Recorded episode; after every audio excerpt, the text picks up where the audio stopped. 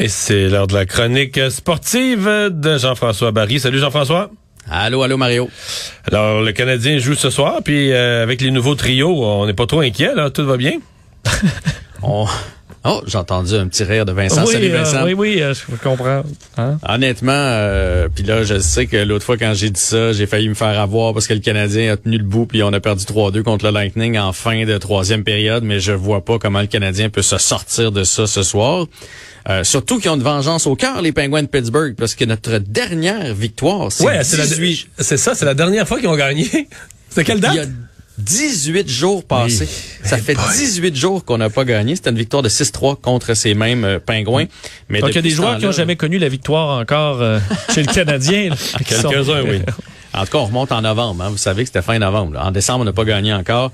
Mais depuis ce temps-là, les Pingouins sont transformés. Vous vous souvenez, là, lorsque le Canadien affrontait les Pingouins, Sidney venait de revenir au jeu. Il était pas le Sidney Crosby qu'on connaît, etc., etc. Mais là, il est replacé. Il a maintenant un point par match. Euh, ça, ça veut dire qu'il y a des matchs qui a fait plus qu'un point, là, parce qu'il était bien en deçà d'un point par match. Donc là, il est de retour. Euh, Tristan Jarry est phénoménal dans la dernière séquence. Il donne moins de Ouais, mais deux ça, buts. ça devrait pas être grave. Généralement, le premier gardien, c'est jamais lui qui est contre le Canadien. Ils sont tellement mauvais que les équipes mettent toujours leur deuxième gardien, non? Ouais. Mais ce soir, c'est supposé être Tristan Ah Jarry. oui, eh boy. Oui, question de gonfler ses statistiques encore plus. Le désavantage, écoutez bien ça, le désavantage numérique des Pingouins est premier dans la ligue quand on sait à quel point le Canadien a de la difficulté à ne serait-ce que de s'installer en territoire adverse sur notre avantage numérique. Donc, ça regarde rien de, de bien de ce côté-là non plus. Euh, bref, euh, tout roule là, pour le- les Pingouins. sont 7, 2 et 1 à leurs 10 Mais le derniers Canadien a quoi, là? Je sais pas, deux buts dans ses dix dernières périodes, une affaire de même? euh, compte pas Ouais, beaucoup de buts, je- hein? Je sais pas la là. statistique, mais on, on- en fait, on compte pas de buts, on sort pas de notre zone, on domine rarement en temps de possession de rondelles, on domine pas non plus au chapitre des tirs au but, on domine pas euh, pour les bonnes chances de marquer, parce que tu sais des fois il y a des tirs au but qui valent absolument rien dire. Bref, tu sais, on, on, on va se répéter tout au long de l'année là, mais ça va être un match très très très difficile encore une fois ce soir pour le Canadien. C'est une grosse commande. On disait que peut-être Jeff Petrie en uniforme ce soir pourrait peut-être faire un retour au jeu. Par contre, Mais les gens qui s'excitent en disant ça, ils se souviennent pas de c'est quoi Jeff Petrie, là? peut-être que ça pose on fait ce qu'on peut. Là. Peut-être qu'il a regardé pendant sa blessure, il a regardé les films des 20 premiers matchs de la saison, puis là, il sera plus le même. Ouais, peut-être. Peut-être qu'il a regardé ceux de l'année passée. Ah, en ah, oui, de oui, saison, ça serait mieux, ça dit, serait mieux. Mon Dieu, je jouais, je jouais donc bien. Moi, peut-être qu'on y- va y avoir remis ses yeux rouges des séries l'année passée. vrai. Mais, euh, mais par contre, euh, parce que ça c'est la bonne nouvelle, peut-être que Jeff Petrie va être en alignement, dans l'alignement. Par contre, euh, Jake Evans, lui, euh, est un cas incertain pour ce soir. Déjà qu'on on n'a pas trop à l'attaque. Mais qu'est-ce qu'il y a, Jake Evans? Euh, Euh, on le dit- j'ai- écoute, j'ai cherché partout, on ne sait pas. Fait qu'est-ce que c'est? Parce qu'il est enrhumé? Euh, Est-ce qu'il y a des symptômes euh, quelconques? Est-ce que c'est une blessure qui traîne? J'ai pas trouvé la, la réponse. Bon. Bon, justement, on parce que Pas dans- dans l'entourage de l'équipe. Non, hein. je comprends. Non, On mais bon, pas. tu parlais de symptômes. euh, parlons de COVID qui euh, s'invite encore? Ah là, la COVID. Dans toutes les ligues, là. C'est, du sérieux, là. C'est, c'est, pas, euh, ça va pas bien, là. Dans toutes les ligues, hier, la NFL, tu as sûrement suivi ça, Mario, on 37 testé joueurs, 37, 37 joueurs dans la journée d'hier. Imagine-toi donc. Ça, c'est la première des choses. Euh, aujourd'hui, on annonce que présentement, là, dans la Ligue nationale de hockey, il y a, il y a 23 joueurs euh, qui ont la COVID dans la Ligue nationale de hockey, dont euh, Barzell avec les Islanders, Brad Marchand avec Boston. Je vous dis ça parce que c'est des joueurs vedettes. Le match contre les euh, entre les Canes, les Hurricanes et le Wild du Minnesota est annulé.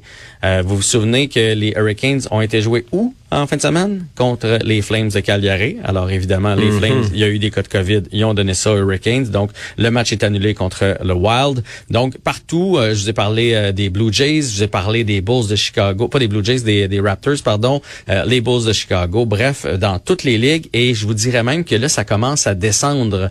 Vous savez à quel point je suis le, le hockey mineur. Il y a un gros challenge du côté de la baie en fin de semaine là au Saguenay-Lac-Saint-Jean. C'est le challenge du midget 3. C'est un espèce de appelons ça un showcase là, pour que les jeunes puissent se faire voir par les dépisteurs. Donc c'est les, les futurs joueurs juniors majeurs et d'habitude bon, il y a des équipes du Québec Mais c'est pas un bon moment pour réunir des centaines de jeunes, là.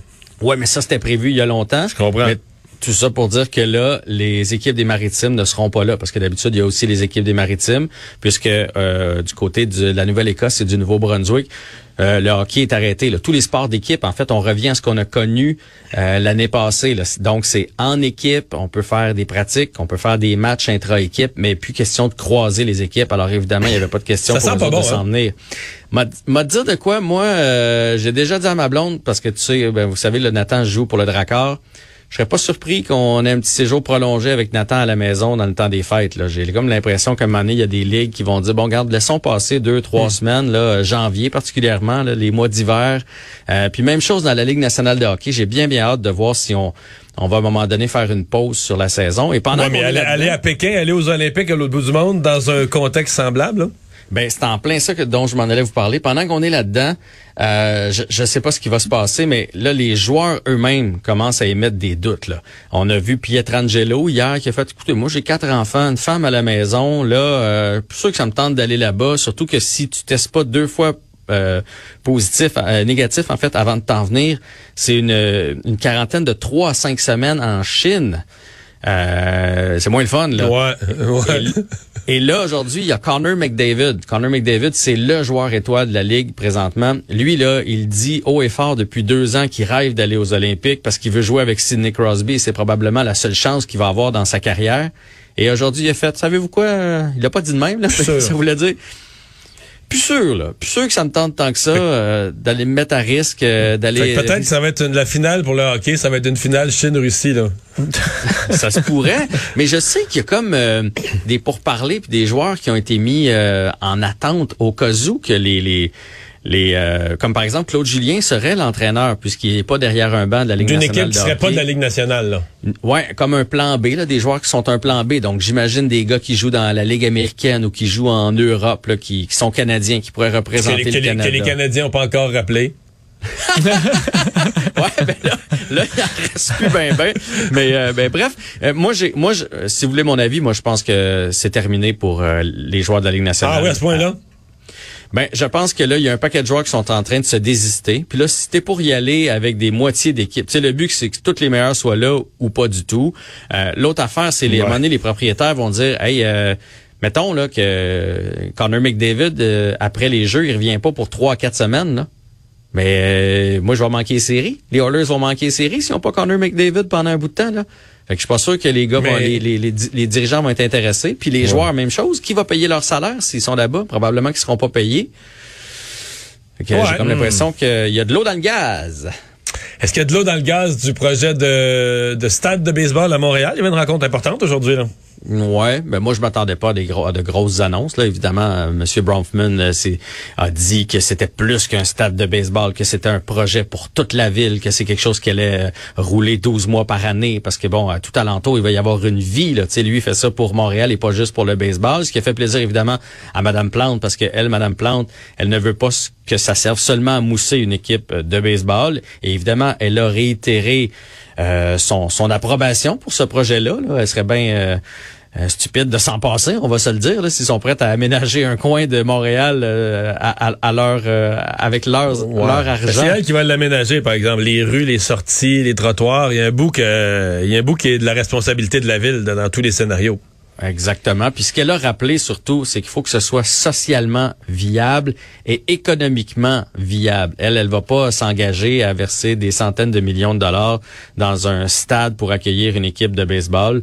Donc, on a bien l'impression que la ville de Montréal va pas être partenaire, à moins que ce soit comme le gouvernement du Québec, c'est-à-dire avec un coût nul, euh, avec de l'argent qui reviendrait de façon garantie. Mais il y a bien des gens qui disent la mairesse a quand même un gros pouvoir là-dessus. Là. si elle disait un nom ferme, euh, là, à mon avis, le gouvernement du Québec va dire, ouais, mais là, même la mairesse en veut pas. Euh, là, euh, me dire, les, les, investisseurs ont intérêt à être polis avec elle. En même temps, elle, c'est beaucoup de, un nouveau stade, là, elle le dit pas, mais c'est beaucoup de taxes foncières. Même si on leur fait un congé de taxes comme le Centre partiel, là, mais même partiellement, on s'attaque sur une valeur comme ça. Euh, c'est des, des, millions de nouveaux revenus, plus les développements autour, plus l'immobilier autour, plus les restaurants autour. C'est de la vie pour Montréal, là. Oui, puis imagine même pour son leg ce, ce stade-là pourrait voir le jour sans qu'elle sans qu'elle contribue vraiment, mais dans quelques années, Ouais. on dirait que c'est sous son règne qu'on a construit le stade et que peut-être une équipe de baseball éventuellement viendrait s'y installer. Fait que dans le fond, elle, elle se mouille pas trop, elle s'implique pas Ouais. trop, elle a le gros bout du bâton, puis elle, elle pourrait récolter tout ça. Le Fait problème, que, c'est que le leg, c'est c'est militant. Le leg qu'ils veulent, là, c'est des pistes cyclables puis des euh, jardins de des jardins de tomates sur le toit d'un bloc appartement. Là, c'est pas nécessairement des stades de baseball, mais ça, c'est une opinion personnelle. Hey, merci Jean-François. À demain. À demain.